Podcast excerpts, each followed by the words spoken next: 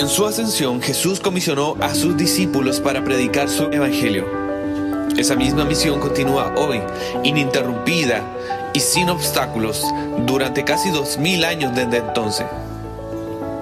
El libro de los Hechos está destinado a obligar a todas las generaciones siguientes de cristianos a ser fervientes testigos de Cristo hasta que Él regrese.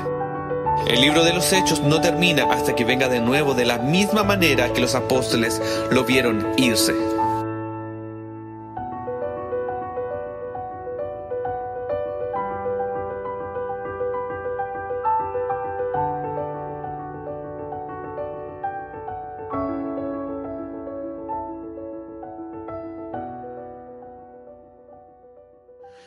Esta semana que recién pasó, eh, estuve estudiando eh, el libro de Hechos. Y yo no sé cómo tú estudias la Biblia y una de las cosas que a mí me gusta tener cerca es todos mis apuntes que tal vez he hecho en momentos anteriores, que son mis propios devocionales, estudio y anoto y hago mis anotaciones, me hago preguntas, utilizo algunas guías de estudio para poder seguir estudiando y caminando a través de los libros de la Biblia. De la Biblia. Y hace un par de años, tal vez unos 6, 7 años atrás, estudié el libro de los Hechos por mi cuenta eh, y tuve un par de estas guías de estudio, estas preguntas que me hice a mí mismo. Y encontré uno de ellos esta semana que pasó, mientras me estaba preparando y revisaba el sermón que ya tenía escrito de antes, pero quise ver estos apuntes. Y lo abrí en la sección en la que estamos hoy día esta mañana, que es de Hechos capítulo 6, 8, hasta Hechos capítulo 7, versículo 60. Y lo que me impresionaba es que era exactamente la misma forma que yo había organizado el libro en esa época para estudiarlo. Hoy tengo las mismas secciones separadas. Y me daba mucha alegría, fue un colapso en mi cabeza y daba gracias a Dios que seguía viendo la misma forma de separar las secciones para esta serie en el libro de Hechos. Entonces lo abrí y la primera pregunta en la guía sobre estos versículos que vamos a ver hoy era, ¿cómo respondes a la posibilidad de morir porque eres un seguidor de Jesús? Y cuando Esteban, sobre quien vamos a leer esta mañana, eh, eh, él tiene que tomar esta decisión, en el fondo él muere por, el Evangelio. Y es de ahí donde nace esta pregunta y me, hacía esa pregunta en ese momento de estudiar y me la hacía hoy también, esta semana, al poder estudiar este texto.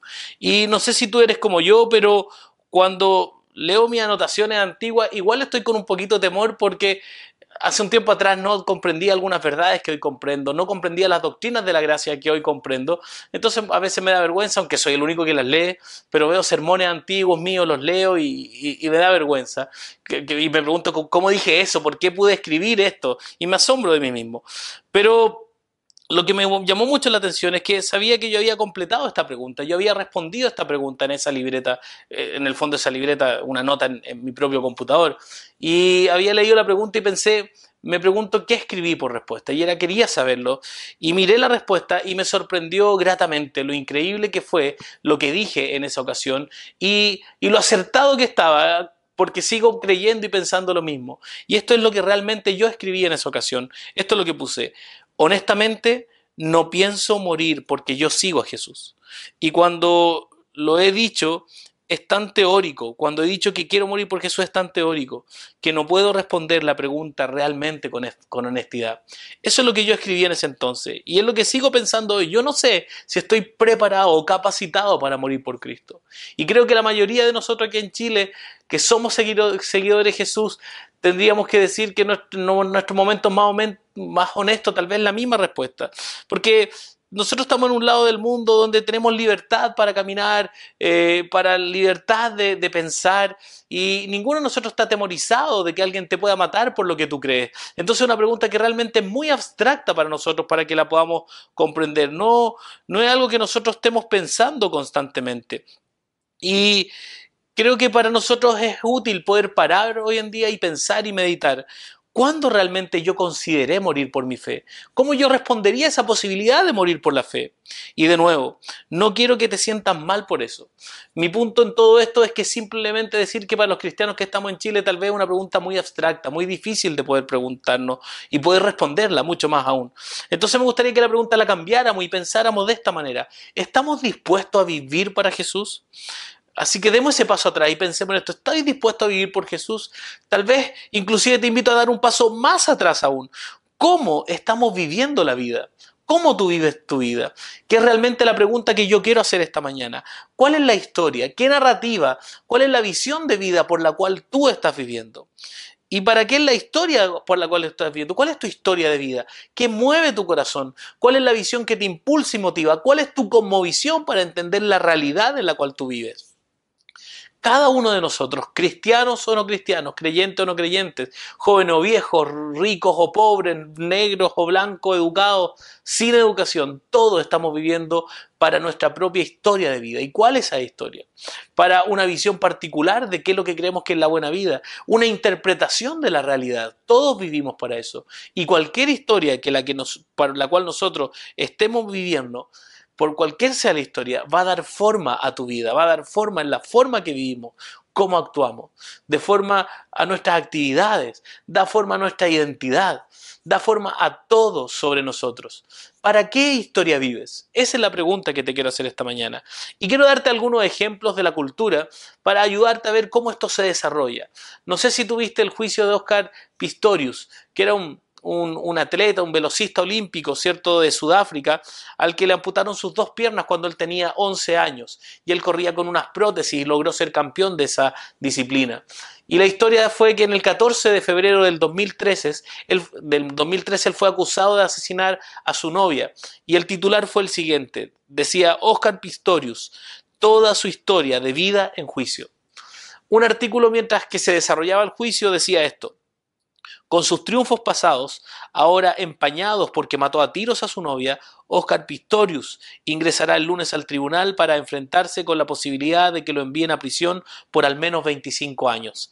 Y aquí está toda su historia, y aquí está la narrativa de su historia. La narrativa era algo así, para el campeón corredor sin piernas, que se entrenó para superar todos los obstáculos, nada más importa ahora que vencer el cargo de asesinato contra él.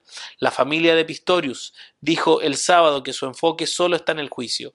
Si se lo encuentra culpable, la historia de toda la vida de Pistorius se reformulará. Imagínate, un juicio determina ahora la vida de este atleta. Y en estos dos párrafos implícitamente tienes el concepto de que esta es la historia por la cual él vive. Soy el amputado, que fue campeón, un corredor olímpico, superé todos los obstáculos, pero ahora mi vida está en juego. Incluso si él no sentía eso, eso es lo que la gente veía de él. El amputado campeón, que superó todos los obstáculos. Esa era la historia de su vida. Esa es la idea que hay detrás de la historia en la que estamos viviendo. La crisis ahora es que la historia de la vida va a cambiar por este juicio. Déjame darte otro ejemplo. Rihanna, algunos de ustedes la conocen, otros no, ¿cierto? Deberías conocerla, es un ícono de la cultura pop, ¿cierto? Eh, y ella es una gran figura en el mundo de la música pop. El novio de, de Rihanna, Chris Brown, la noche de los Grammy del 2009, casi la mata a golpes. Y justo antes de los premios Grammy, eh, él, casi la mata a, golpes. Y fue acusado de, un delito grave, porque ellos habían arrendado un Lamborghini para poder ir a, a los Grammy y empezaron una gran discusión y mientras iban camino, él se desvía del camino, va a algunas carreteras más abandonadas, la golpea de tal manera y la abandona en la carretera. Luego ellas la encuentran y él también lo, lo encuentran. Y, claramente Hollywood se alimenta de estas historias y, nosotros también. Y de hecho, un par de años después, la banda de rock Rolling Stone hizo una increíble canción sobre ella, sobre su vida, eh, y habló de la historia de su vida. Y una de las cosas que decía su madre era que eh, una gran característica definitoria para Rihanna es que era que ella siempre había sido una mujer fuerte e independiente, siempre había sido independiente y fuerte.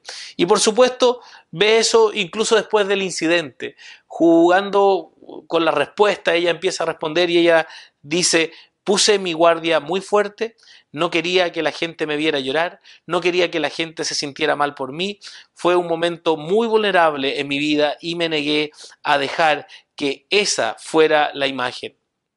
¿Te das cuenta? Esto es lo que responde Rihanna. Su historia es que ella es fuerte e independiente. Incluso en este momento aplastante, débil, de vulnerabilidad, ella no quiere bajar la guardia. Quería que la gente la viera bien. Quería que todos vieran que ella era dura, que ella era firme, que ella era independiente. Y aquí estás viendo, este, eh, lo que realmente ella está mostrando, esta es la historia de su vida, esa es su identidad. Y ahora sí es como ella da forma a su comportamiento de ahí en adelante, así es como ella empezó a dar forma a todas las respuestas hacia la crisis. Aquí el artículo decía incluso que comenzó a dar forma a la música que sacó, a la ropa que, que llevaba puesta, a la sonrisa de su rostro. Y ella dice, puse eso empecé a actuar de esa manera y a vivir de esa manera, hasta que se sintiera real. Es lo que ella dice en el artículo. Imagínate, ella tuvo que forzarse a vivir una vida de una mujer firme y segura, pero tuvo que luchar para que se sintiera real. Luego, la autora del artículo dijo que en realidad ella adoptó una burla permanente y se vistió de negro y lanzó su siguiente disco con una colección de pistas de, de un ritmo, un tiempo que era muy deprimido y que todo hablaba sobre asesinato y venganza. Cualquier sea la historia para la que vivamos tú y yo, cualquier narración o visión de la buena vida que nos impulsa, va a capturar todo nuestro corazón y nos va a mover y nos va a llevar a dar forma y sentido a todo lo que hacemos, todo lo que hacemos y, y finalmente todo eso nos controla. Rebecca Piper escribió en uno de sus artículos hace mucho tiempo diciendo esto y quiero que ponga atención a esto, dice, lo que nos controla es en realidad nuestro Señor. Ninguno de nosotros nos controlamos. Estamos controlados por el Señor de nuestras vidas. Cualquier cosa que el Señor controle en nuestras vidas es por quién y por qué vivimos tú y yo. Y es por lo que estamos dispuestos a morir. Nuevamente tú escuchas esto en la cultura todo el tiempo. Vi hace poco un documental de este ciclista, eh, este campeón del ciclismo, eh, Armstrong, que tal vez ni siquiera tienes que ver todo el documental, basta que veas con el tráiler. Y esto es lo que él dice en la apertura de este tráiler. Si no sabes bien quién es Armstrong, él era muy bueno, fue campeón del Tour de Francia y luego descubrieron que él hizo trampa y todavía seguía siendo muy bueno, pero ya como había hecho trampa la gente lo desacreditaba. Y él dijo esto, me gusta ganar, pero más que nada no puedo soportar la idea de perder, porque para mí eso es igual a la muerte. ¿Te das cuenta? Este es el lenguaje de señorío.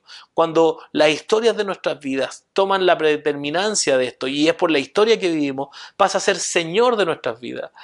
Y te, te animo a ver solo el tráiler. Entonces, la gente le encantaba creer acerca de su vida que él era un sobreviviente del cáncer, porque así lo fue, él sobrevivió al cáncer, que superó la enfermedad y regresó y ganó porque era un campeón. Y debido a su arduo trabajo y su valor y su dureza, él era un campeón. Y esta fue la historia que él contó de sí mismo, que él construyó sobre sí mismo, que él creyó de sí y él estaba dispuesto a mentir, a engañar e incluso, si fuera posible, morir por esta historia. Él estaba controlado por la historia de su vida, era el señor de su vida. También hay un, conductor de programa estadounidense, Jim Fallon, que él quería que hoy es conductor de, un late, de un programa late en, la televisión, en el canal NBC, y él dijo en una entrevista hace varios años atrás, dijo, recuerdo haberme dicho a mí mismo, si no llego a Saturday Night Live eh, antes de cumplir 25 años, me mataré. ¿Te das cuenta? Eso es control. Eso controlaba su vida. De hecho, él una vez dijo también, es una locura. No tenía otro plan. No tuve amigos, no tuve novia, no tenía nada que hacer. Tenía mi carrera y eso fue todo. Si te das cuenta lo que Fallon y Armstrong y cualquier otra persona que quisiéramos elegir de estos artículos en la cultura están simplemente confesando que ese es el sentimiento del corazón con, la que, con lo que todos vivimos. Todos tenemos una historia, todos tenemos una visión que ha capturado nuestros corazones y si no lo seguimos no sabemos qué hacer con, con nosotros mismos. Incluso para muchas personas, si no lo consiguen, están dispuestos a quitarse la vida para poder descansar de el terror o la desesperación que provoca el no poder lograr lo que alguien se propone. Entonces estamos dispuestos a hacer todo lo que sea posible para decir, tengo que tener esto tanto que es tan controlador en mi, en mi vida que si no lo tengo no quiero estar vivo. Entonces podríamos pasar narración tras, narración y sin embargo creo que la parte difícil es dejar de mirar a los otros, es dejar de mirar a las celebridades y empezar a mirar nuestros propios corazones. Y si todo esto es cierto, si todos tenemos una historia, si todos tenemos un Señor que nos controla y nos forma y nos da forma con todo lo que somos, en todo lo que hacemos, la pregunta para nosotros esta mañana, ¿cómo podemos realmente saber qué o quién está controlando nuestras vidas? ¿Nosotros? Un Señor, una narrativa, Dios, ¿cómo podemos realmente conocer la historia o el Señor de nuestras vidas? ¿Quién o qué es realmente lo que controla nuestras vidas? quiero compartirte algunas preguntas que pienso que podrían ser muy útiles eh, para poder identificar cuál es la historia para la, cual, para la cual estamos viviendo o quién es el Señor que controla nuestra historia. Y aquí está la primera. ¿Qué es lo que haces tú al principio de tus conversaciones cuando te presentas a alguien, cuando conoces? ¿Qué es lo que tú quieres que ellos sepan de ti? ¿De qué te aseguras que las personas sepan de ti? ¿Qué es lo primero que tú hablas? ¿Qué es lo que tú cuentas? ¿Qué imagen quieres que la gente se lleve? Esa es una buena pregunta que muestra tu narrativa. Una segunda pregunta es ¿qué te preocupa? ¿Con qué sueñas despierto? Cuando estás solo, ¿dónde va tu mente? Me acuerdo que una persona decía que tu religión es lo que tú haces en oculto, en tus pensamientos, en tus deseos. Una tercera pregunta es, ¿qué pasaría si fallaras o lo perdieras? En realidad, ¿cómo te haría sentir? ¿Te haría sentir como Armstrong, como Fallon, que tal vez no querrías seguir viviendo? Piensa en eso. Otra cuarta pregunta es, ¿Qué es lo que más te preocupa? ¿Cuál es tu peor pesadilla? ¿De qué te preocupas? ¿Qué te enfurece con ansiedad cuando lo pierdes? ¿Qué buscas para consolarte cuando las cosas van mal o se ponen difíciles? Ahí tienes unas buenas preguntas que te pueden ayudar a esto. Estas son preguntas realmente útiles para poder llegar al corazón de cuál realmente es tu narrativa, conducción o el verdadero Señor de nuestras vidas. Como dijo una vez Martin Lloyd Jones, que fue un predicador en Inglaterra hace muchos años atrás. Él decía, el verdadero Señor de tu vida, la narrativa de conducción, la historia de la que estás viviendo, es cualquier cosa que tenga una posición tan controladora en tu vida que se mueve, despierta y nos atrae tan fácilmente que le damos nuestro tiempo, nuestra atención, nuestra energía y nuestro dinero sin esfuerzo. Y lo que veremos hoy, aquí en Hechos 6, 7, a través de la vida y el ejemplo de Esteban es un testimonio bello y contundente de la única historia y el único Señor por lo que por el que vale la pena vivir. Y si es necesario, tal vez morir. Tenemos un asiento aquí en primera fila que es la iglesia, la visión de Dios de la buena vida, la historia del Señor, que es mejor que cualquier otra historia. De hecho, que incluso Dios mismo es mejor que la vida misma. Y ese es el título del sermón de hoy, mejor que la vida. Y esa es la historia de tu Señor. Ese es tu Señor, que es Dios, que es nuestro Jesucristo, que es mejor que la vida. Entonces, si está en Hechos capítulo 6, vamos a retomar de aquí. Quiero que vamos a Hechos 6, versículo 7, que dice, y la palabra de Dios crecía y el número de los discípulos se multiplicaba en gran manera en Jerusalén, y muchos de los sacerdotes obedecían a la fe. Si te estás preguntando de dónde sacamos el título de la serie, es justamente aquí. La iglesia se multiplica. No es algo que nosotros inventamos, no era un buen eslogan, sino que multiplicación es una palabra que tú vas a ver repetida en el libro de los Hechos. Es algo muy bueno. Es la multiplicación centrada en el Evangelio. Y es lo que está sucediendo aquí en la iglesia del primer siglo, ya que Dios los protege y Dios los mantiene unidos, Dios hace que se amen y Dios los cuida del uno al otro. Permite que ellos vivan en comunidad.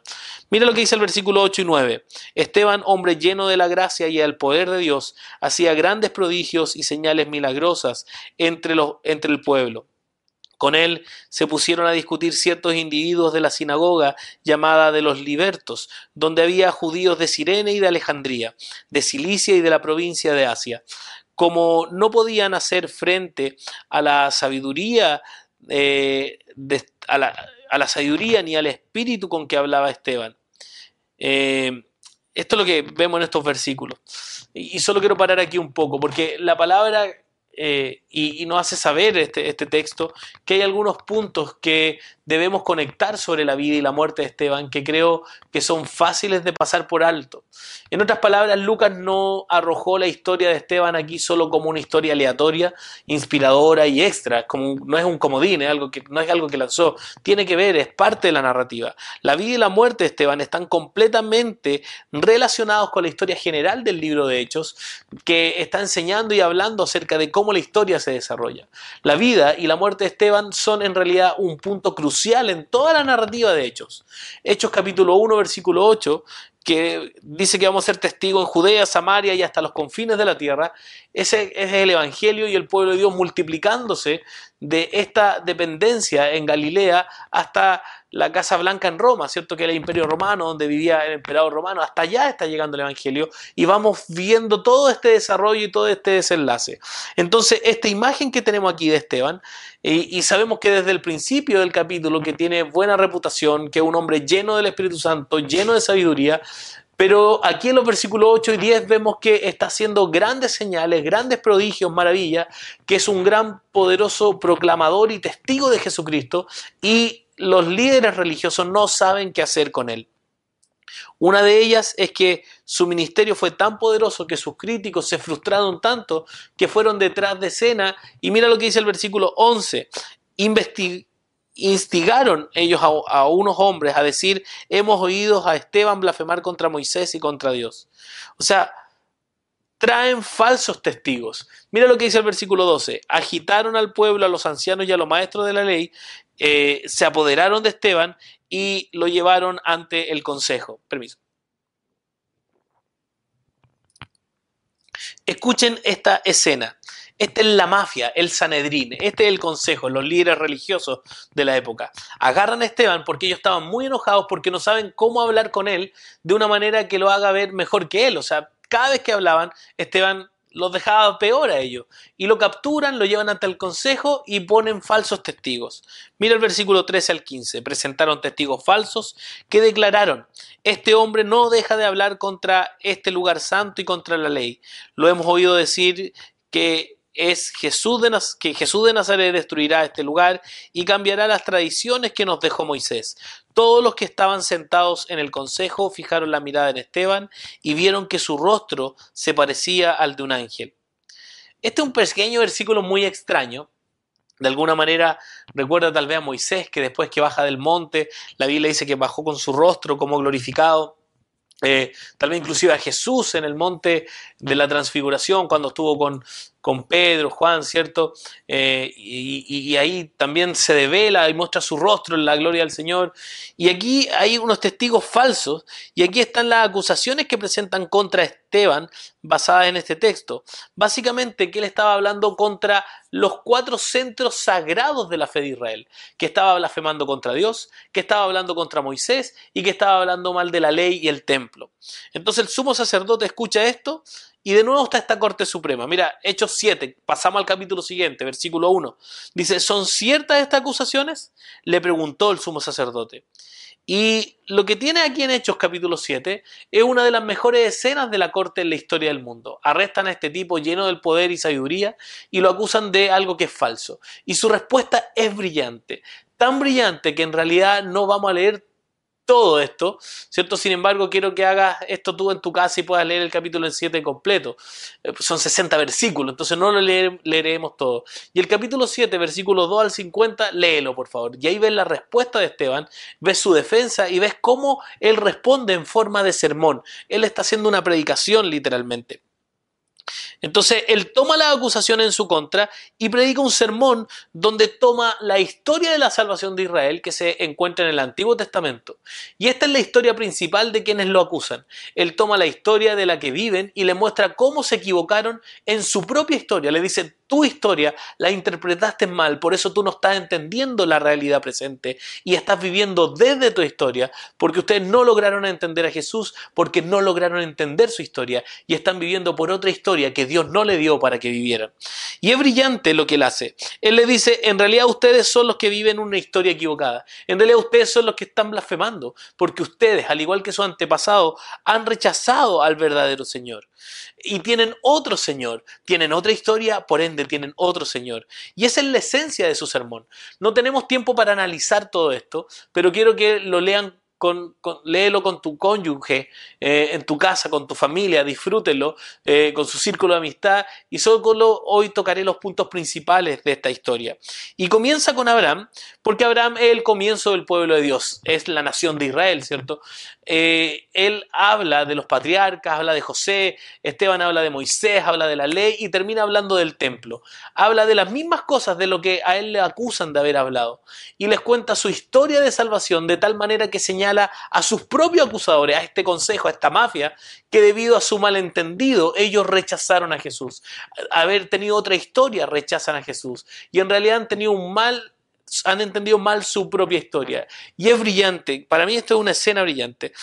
Eh, en esencia, la defensa de Esteban en su sermón, él parte diciendo porque entiendo a Jesús, entiendo su historia mejor que ustedes, porque comprendo a Jesús, puedo entender la historia, porque su historia habla de Jesús. Eso es lo que él dice, dice, porque Moisés nos señaló a Jesús, versículo 37, porque Jesús es el verdadero cumplimiento de la ley, versículo 38 y el 53, porque Jesús y ahora nosotros como su pueblo somos el verdadero templo de Dios donde el cielo y la tierra se encuentran. Versículo 48. Yo soy el que realmente está viviendo de acuerdo con la historia de Israel y de Dios y no ustedes. ¡Boom! Esto es jaque mate. Esta es la mafia del Sanedrín que queda jaque mate con las palabras de Esteban.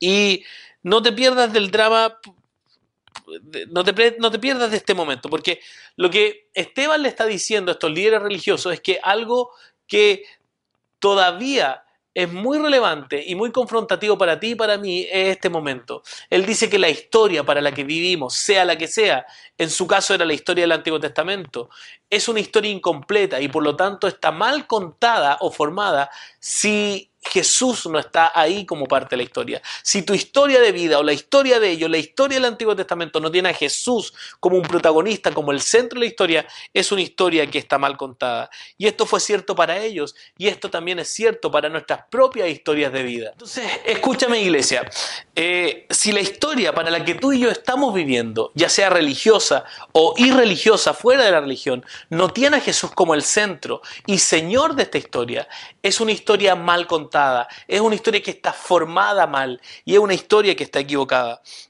No es la historia para la que tú debes vivir. Una de las responsabilidades que tenemos como comunidad de fe y estoy hablando con aquellos de ustedes que son cristianos, especialmente aquellos de ustedes que son parte de la iglesia, tal vez como miembro de Iglesia Curauma, es animarse, exhortarse unos a otros, en general, de día en día, para mantener a Jesús como el Señor y el centro de nuestras historias. Y esto es lo que deberíamos estar haciendo todo el tiempo en nuestras relaciones. Esto es lo que estamos haciendo todo el tiempo en nuestros matrimonios. Esto es lo que deberíamos estar haciendo siempre en nuestras amistades. Y esto es lo que estamos haciendo todo el tiempo en nuestras comunidades misionales, en nuestros eh, discipulados y en nuestros sermones domingo tras domingo. ¿Es Jesús el centro de tu historia? ¿Es Jesús eh, el centro de tu historia en general y de día a día? Les pregunto a las que son madres, a las que son mamás, madre, amas de casa que están liderando en su casa, ¿cómo es Jesús la historia de tu rutina diaria? Mi esposa es una ama de casa, con una hija mayor, con un hijo pequeño y una nieta bebé, por lo que sabe cómo es esto. Oro por ella en esto, oro por su paciencia, una mujer muy paciente con, conmigo, con nosotros, con esta casa. Vivo en un departamento muy pequeño y ella es muy paciente. Sé cómo es ser esto. Y, y mi oración es por ella en esto, cómo es el centro de la historia de su rutina diaria. Y mi deseo es cómo le ayudo a que Jesús sea el centro de su rutina diaria. Yo como esposo, yo como pastor, ¿es Jesús el centro de mi rutina diaria? Estudiantes, ¿Cómo transforman a Jesús eh, como su narrativa universitaria? Nidos vacíos, papás que sus hijos se fueron. ¿Qué tienen que decir Jesús sobre tu casa finalmente tranquila? Los que están jubilados, cómo se ve y qué significa para Jesús estar en el centro de tu plan de jubilación. Para todos los que tenemos trabajo, cómo se conecta Jesús con nuestras vocaciones, cómo se integran tu fe y tu trabajo. Si eres un emprendedor, si eres un atleta, si eres un contador, si eres un artista, si eres un músico, cómo Jesús es el centro de tu historia. Los que están recién casados, ¿cómo se ve esto? Solteros, ¿cómo se ve esto? ¿Cómo transforma y domina Jesús la historia de tu soltería? ¿No es eso de lo que habló Pablo en 1 Corintios 7, de que Jesús debe dominar la historia de nuestra soltería? ¿Esto está pasando? Incluso aquellos de ustedes que viajan diariamente, ¿Cómo toma Jesús la historia de horror que es estar en un taco todos los días? Y cómo Jesús redime la historia de los tacos de todos los días en ese largo semáforo, 30, 40 minutos de viaje. Cómo Jesús es el centro de esa historia. Esa es una historia diaria por la que algunos de ustedes deben vivir, que tal vez no están viviendo, que yo tal vez no estoy viviendo en áreas de mi vida. Y así sucesivamente Jesús debe ser el centro de nuestra narrativa y nuestra historia. Iglesia en general y de día en día. ¿Es Jesús el centro de tu historia? ¿Él es el Señor?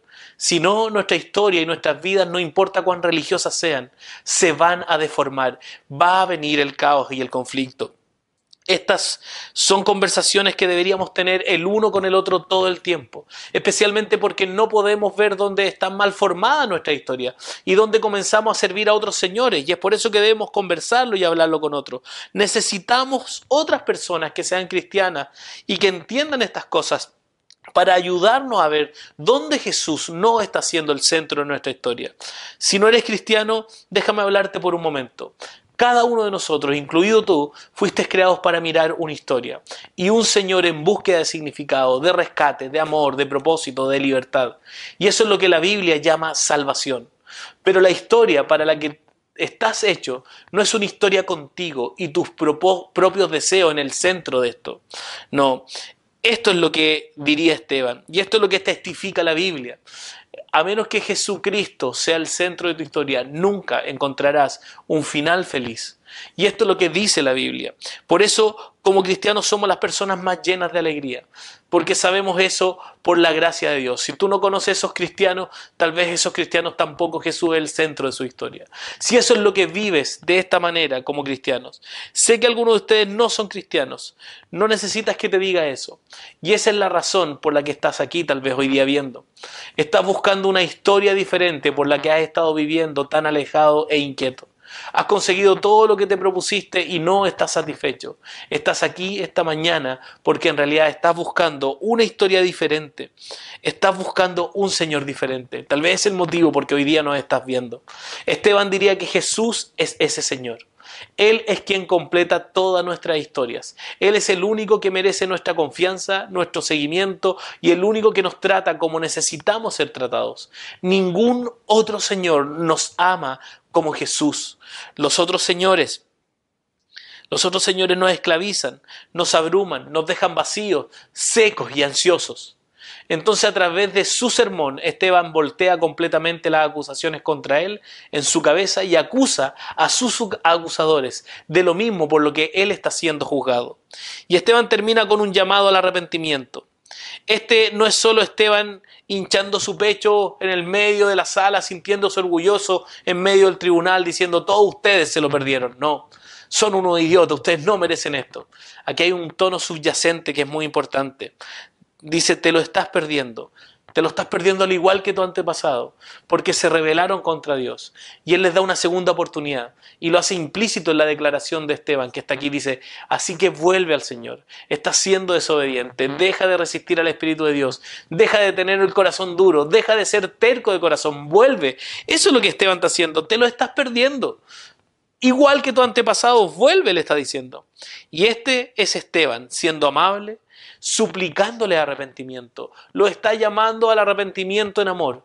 Realmente ha convertido sus acusaciones en un llamado al arrepentimiento. Lamentablemente, la apelación de Esteban aquí nos lleva a sus acusadores al arrepentimiento. No les humilla ver eso porque rechazaron y asesinaron a Jesús. Viven una historia deformada. En realidad, simplemente los enfurece aún más. Y en los versículos 54 al 60 vemos la respuesta. Mira lo que sucede. Al oír esto, rechinando los dientes, montaron en cólera contra él. Pero Esteban, lleno del Espíritu Santo, fijó la mirada en el cielo y vio la gloria de Dios y a Jesús de pie a la derecha de Dios.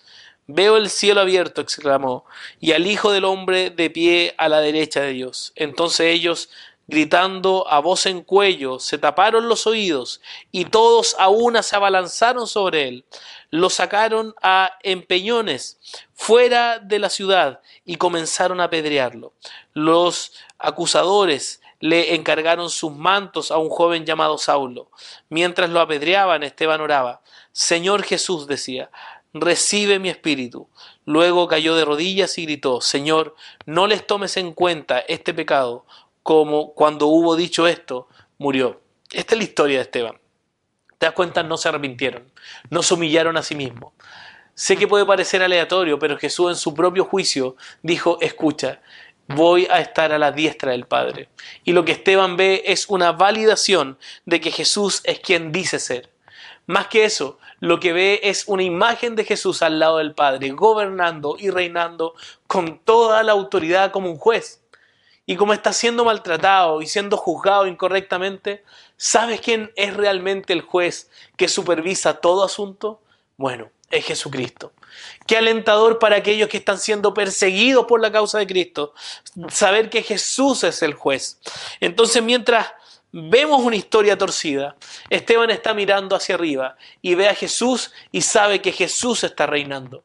Qué alentador, qué animante para ti y para mí. Dice lo que dice. ¿Y sabes qué? Las personas que lo acusaban sabían que fueron juzgados en ese momento, porque su respuesta a esa visión, ¿sabes cuál fue? Es la siguiente. Pero gritaron en alta voz y se detuvieron y se precipitaron sobre él y luego lo echaron de la ciudad y lo apedrearon. Concluyamos con esto. Simplemente pensando en la vida y la muerte de Esteban y en lo que nos enseña, lo que nos enseña es que solo hay una historia el Evangelio y solo hay un Señor por el que realmente vale la pena vivir y morir.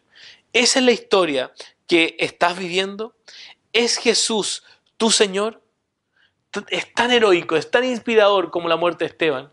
Creo que a veces podemos ir por la borda como cristianos. Y es genial emocionarse y decir, este tipo es un héroe, deberíamos celebrarlo. Sí, deberíamos, en sentido de que Dios es fiel con él y lo sostuvo hasta el final. Pero es importante y crítico que recordemos que Esteban no fue el verdadero héroe. Esteban solo está siguiendo el ejemplo del verdadero héroe.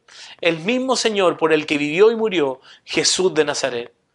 Lo vemos a lo largo de toda la historia. En caso de que te lo hayas perdido, esta es la historia de Jesús. Al igual que Esteban, Jesús estaba lleno del Espíritu Santo y tenía un ministerio de sabiduría y autoridad inigualables. Al igual que Esteban, Jesús fue acusado de blasfemia ante Dios. Al igual que Esteban, Jesús recibió una prueba injusta y refutó a sus acusadores con poder y sabiduría. Al igual que Esteban, Jesús fue sacado de la ciudad y ejecutado de una manera insoportable y horrenda, que fue la crucifixión. Al igual que Esteban, Jesús, mientras lo crucificaban, mientras lo asesinaban, él oró por el perdón de los mismos que lo estaban asesinando. Esteban solo está siguiendo los pasos de su maestro. Sin embargo, la muerte de Jesús es fundamentalmente y abismalmente diferente a la muerte de Esteban. Y es diferente a cualquier muerte de cualquier otra persona que muera como un mártir. Y cualquier otro era muerte por causa del camino de su historia. La muerte de Jesús fue sustitutiva, como ninguna otra muerte en la historia de la humanidad. Jesús es un sustituto y compró y obtuvo más que un buen ejemplo solamente. Jesús murió para salvarnos del pecado. Jesús es el verdadero Señor que murió para que podamos huir de los señores menores y de las historias menores. Él vino a salvarnos, murió para salvarnos de los señores menores que adoramos y de las historias menores por las que vivimos. Jesús es el Señor. Jesús es completamente único. Él dio su vida para hacer un camino para que tú y yo seamos perdonados de nuestros pecados, de nuestros corazones duros y de nuestra resistencia al Espíritu Santo. En su gracia murió para dejarnos libres de la tiranía, de todas estas historias deformadas y de los señores falsos que controlan nuestras vidas y en última instancia no nos satisfacen, porque no pueden satisfacernos. Él nos abrió el camino para vivir dentro de su historia, una historia con Él como nuestro Señor y nuestro Salvador y nuestro Dios. Jesús mismo dijo una vez de esta manera, si alguien viniera detrás de mí, que se niegue a sí mismo y tome su cruz todos los días y sígame, porque quien quiera salvar su vida la perderá, pero quien pierda su vida por mí la salvará. ¿De qué le sirve a un hombre ganar el mundo entero? ¿De qué nos sirve ganar lo que sea que nuestras historias mal formadas y nuestros falsos señores, y sin embargo perder nuestra alma, nuestras propias vidas, no nos benefician nada? Finalmente, el rechazo de Esteban fue un rechazo a Jesús. De eso se trata todo este pasaje. La llamada para nosotros hoy, como la llamada de Esteban a quienes lo acusaron y lo asesinaron, es la misma no rechazar a Jesús nuevamente al entregarnos a una historia deformada. No debemos hacerlo. No debemos entregarnos a un falso Señor. Eso es rechazar nuevamente a Jesús. Entonces, si Jesús no es tu Señor, si no estás viviendo la historia de su Evangelio, si tienes un Señor falso o una historia falsa, la invitación es negar a tus otros señores, abandonar esa historia que estás viviendo fuera de Jesús y caminar a Jesús. Él Jesús está listo para salvarnos hoy. Él está listo para recibirnos hoy. Él está listo para amarnos hoy. ¿Sabes qué? Jesús, Él es mejor que la vida misma. Y es por eso que tú y yo, en el poder del Espíritu Santo, podemos renunciar a todo, morir por Cristo y vivir por Cristo, porque Él es mejor que la vida misma. Dios te bendiga, oremos. Gracias Señor te doy por tu palabra. Gracias Señor te doy por mostrarnos a Jesús y darnos cuenta de lo bello que Él es y vale la pena renunciar a todo por la belleza de Jesús. Señor, ayúdanos a amar a Jesús más que la vida misma. Señor, que podamos despojarnos de todo con tal de seguir a Cristo. Señor, gracias por el ejemplo de Esteban, pero gracias por Jesús, que es más que un ejemplo, sino que es quien compra una nueva vida, una nueva historia para nosotros mismos. Señor, gracias Padre por tu palabra. Bendice esta palabra en nuestros corazones. Te alabo, Señor, y te agradezco todo esto. En el nombre de Jesucristo. Amén.